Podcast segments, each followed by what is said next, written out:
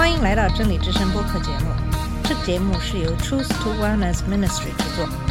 在这个节目里，我们要从一个不一样的角度向你介绍圣经和基督，带你走进一个属灵的世界。我们的节目在每个星期二和星期五更新，欢迎你的收听和关注。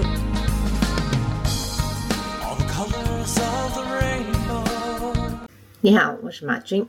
在上期节目，主要跟大家分享的是《使徒行传》十八章一到二十二节的经文，讲的是保罗第二次的传教之旅。今天继续跟大家分享十八章二十三节到十九章二十节的经文，保罗的第三次传教之旅。十八章的二十三节开始讲的是在加拉太和弗里加的施工。二十三节的经文是这么说的：住了些日子，又离开那里，挨次经过加拉太和弗里加地方，兼顾众门徒。那么保罗在安提阿停留的时间不确定，就像他在第一次传教旅行之后做的那样，他会向他们报告他看到的神在这些新地方做工的各种经历。第一次传教旅行为犹太人和外邦人打开了小亚细亚的福音之门。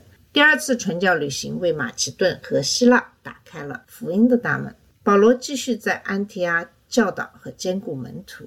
最后，保罗想再走一遍这些地区，看看门徒们的表现，坚定他们的信心。就这样，他开始了第三次传教之旅。他沿着第二次布道旅行开始时的路线，途经加拉太和弗里加地区，然后主没有让他往西北方向的麦西亚去，而是允许他往西方的以弗所去。十八章二十四节到十九章的四十一节就是讲的在以弗所的传道。路加在《使徒行传》十八章二十四到二十八节中详细介绍了这段时间以弗所发生的事情。保罗曾去过以弗所，但只在那里的会堂讲过一次道，然后就去了耶路撒冷，接着又去了安提阿。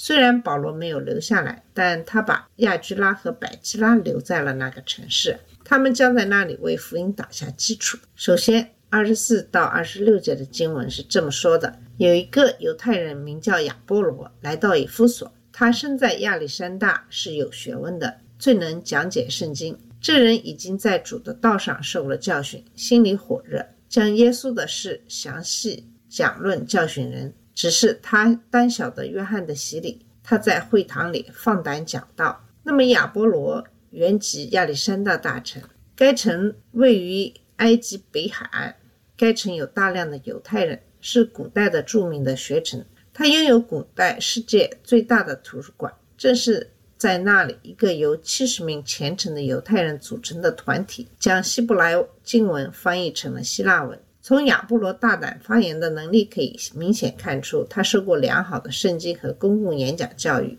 他也是一个邻里热切的人，他是任何教会都希望在他们中间服侍的那种人。尽管亚波罗有力地传授了他所知道的有关耶稣的知识，但他所熟悉的只是施洗约翰的教训。没过多久，百基拉和雅居拉就听说了他，并见到了他。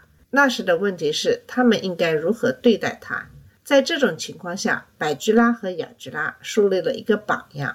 接着，二十六节的下半段是这么说的：百基拉、雅居拉听见，就接他来，将神的道给他讲解更加详细。那么，百基拉和雅居拉听到亚波罗的话后，私下里与他会面，对他进行了约翰教导之外的指导。他们没有当众纠正他，因为他没有教导任何亵渎神灵的东西。如果是那样的话，他们就必须当众斥责他。他们避免公开纠正他，是因为他们不想破坏他未来的施工。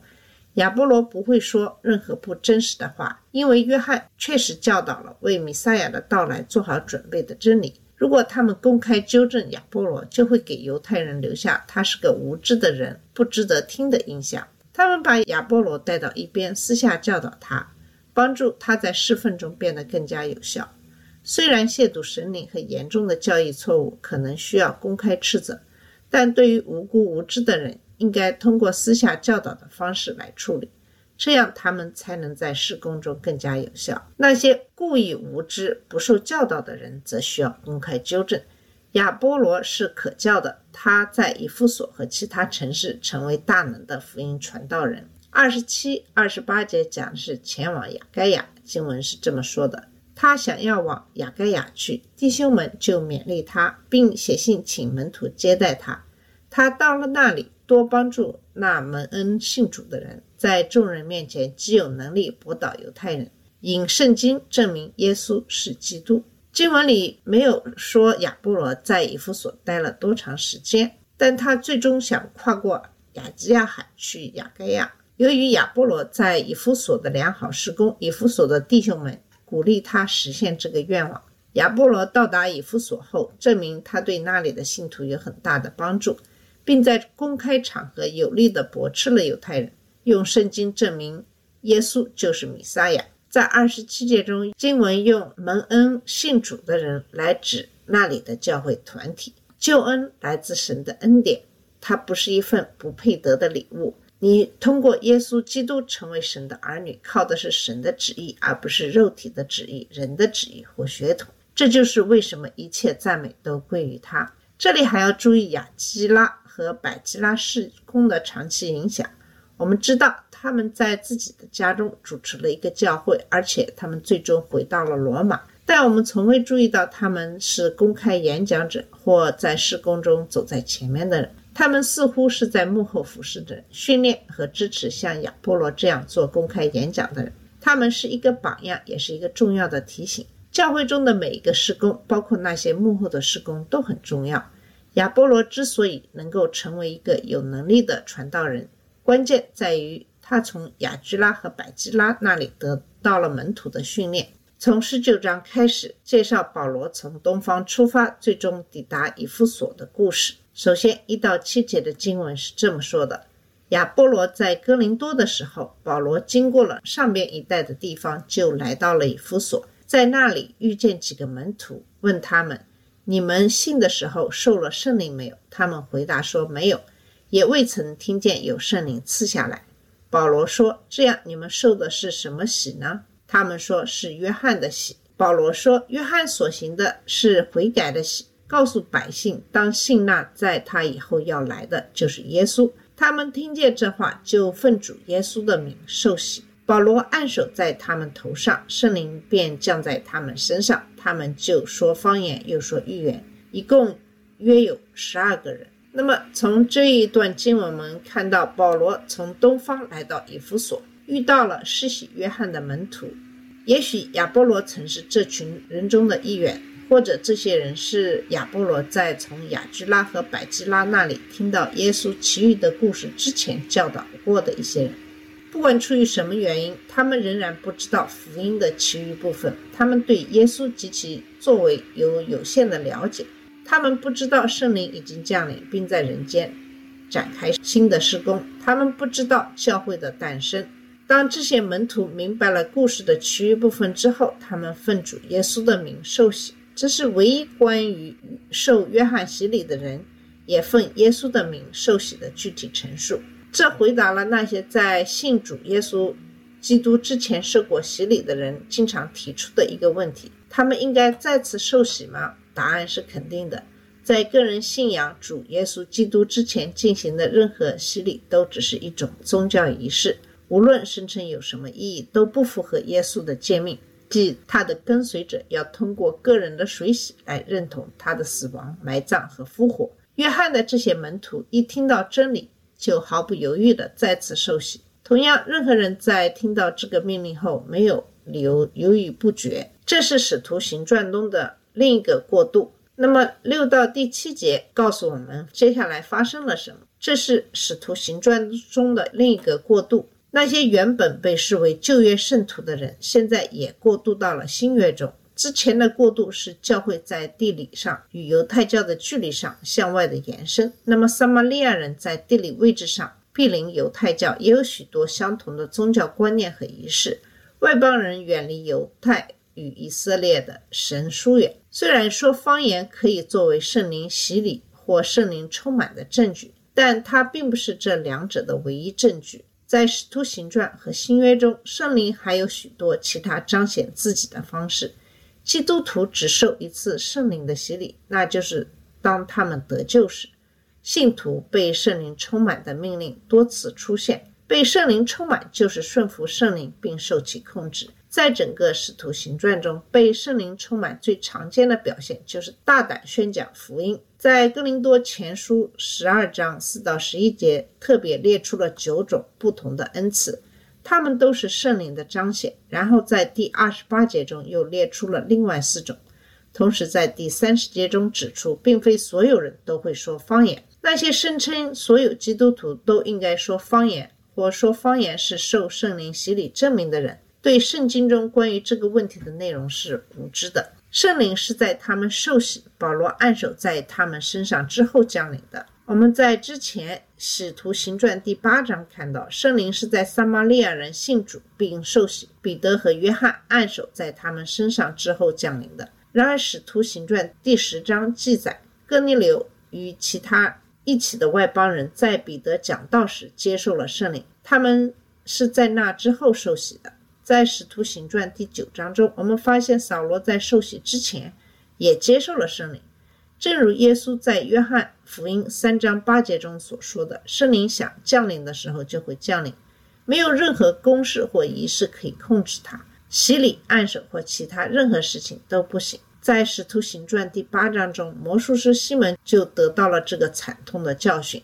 那么，在向约翰的这些门徒传道之后，保罗继续前往以弗所，开始他正常的传道工作。八到十节的经文是这么说的：保罗进会堂，放胆讲道，一连三个月，辩论神国的事，劝化众人。后来有些人心里刚硬，不信，在众人面前回榜这道，保罗就离开他们，也叫门徒与他们分离，便在推拉奴的学房天天辩论。这样有两年之久，叫一切住在亚细亚的，无论是犹太人还是希腊人都听见主的道。那么，犹太人曾在保罗第一次去以弗所时，请求他在以弗所逗留更长的时间，向他们讲道。保罗现在花了三个月的时间在会堂里演讲，试图向他们解释神的国度。以弗所的犹太人比比西底安提亚、以哥念和帖萨罗尼迦的犹太人表现得更好。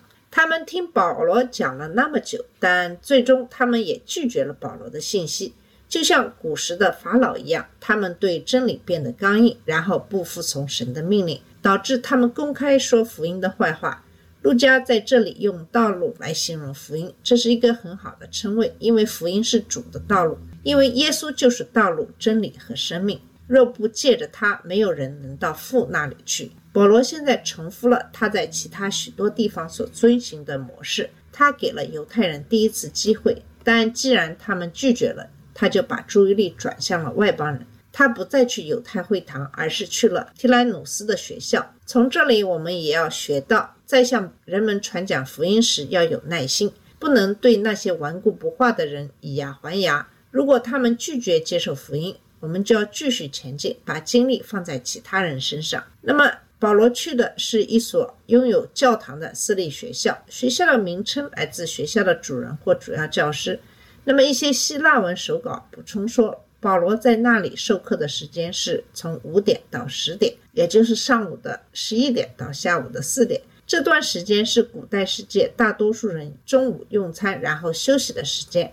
晚上天气凉爽时再继续工作，这也意味着大多数人可以在这个时间段来听保罗讲道。那么，保罗在以弗所的总传道的时间是三年，其中有两年他是以提兰努斯学校为作为主要的教学中心。他的施工很有成效，因为在第十节的经文告诉我们，整个亚细亚的犹太人和希腊人都听到了主的道。这再次表明，教会不是建筑物。而是跟随主的人，设施是达到目的的手段，而不是目的的本身。虽然有些宣教士和教会建立者似乎有这样的想法，如果他们建造了教会，那么人们就会来。但这种想法在圣经中从未出现过。教会也就是神在当地的子民在各种各样的地方聚会，包括会堂、住宅、会议厅、公共建筑和户外。这并不意味着教会拥有建筑物是错误的施工。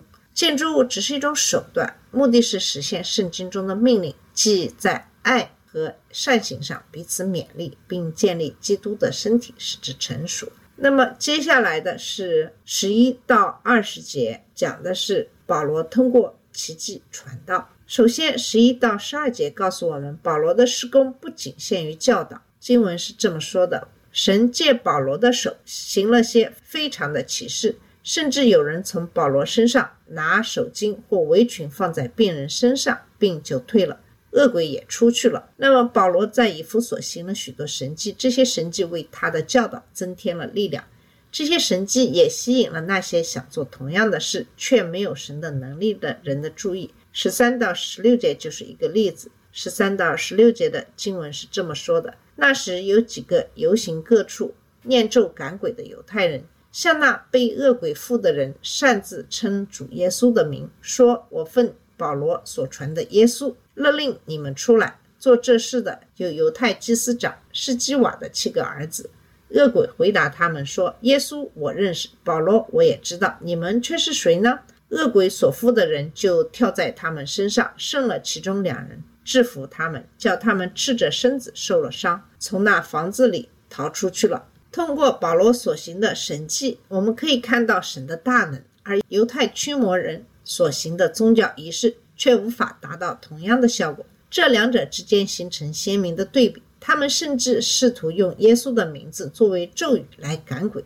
这七位犹太驱魔师的咒语不起作用，结果这个人体内的恶魔使他能够攻击并打败所有七位驱魔师，他们被打得落荒而逃。接下来十七到二十节讲的最后的结果，经文是这么说的。凡住在以弗所的，无论是犹太人是希腊人，都知道这事，也都惧怕主耶稣的名，从此就尊大了。那已经信的，有多人来承认诉说自己所行的事。平素行邪术的，也有许多人把书拿来堆积在众人面前焚烧。他们算计书价，便知道共合五万块钱。主的道大大兴旺，而且得胜，就是这样。那么可以想象，这件事很快就传开了。人们清楚地认识到，保罗所宣扬的这位耶稣不仅非常强大，而且是不可操纵的。这让异教的外邦人感到恐惧，因为这意味着他们必须面对另一位神。这也会引起犹太人的恐惧，因为他们已经拒绝了保罗关于耶稣是弥撒亚的信息。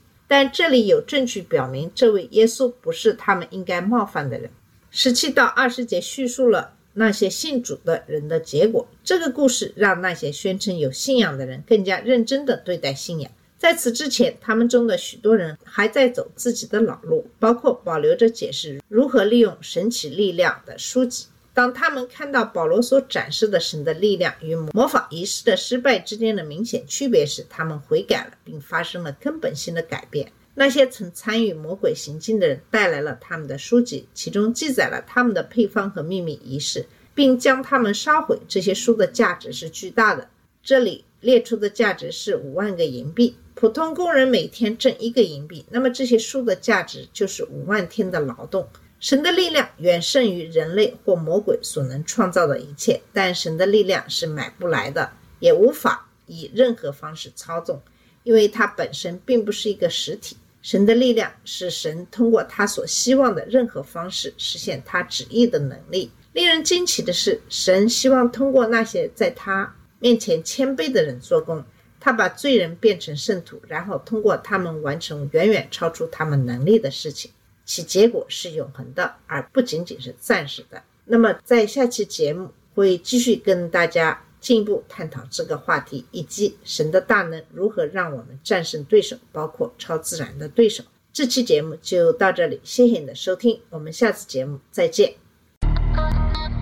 这里是真理之声播客节目，真理之声是 Truth to Wellness Ministry 旗下的一个节目，由 Truth to Wellness Ministry 制作和播出。如果你有什么想跟我们分享，请给我们发电子邮件，我们的邮箱地址是 truth to wellness at gmail dot com。你也可以直接去我们的网站 www truth to wellness dot com 浏览更多的信息。下次节目再见。All colors of the rain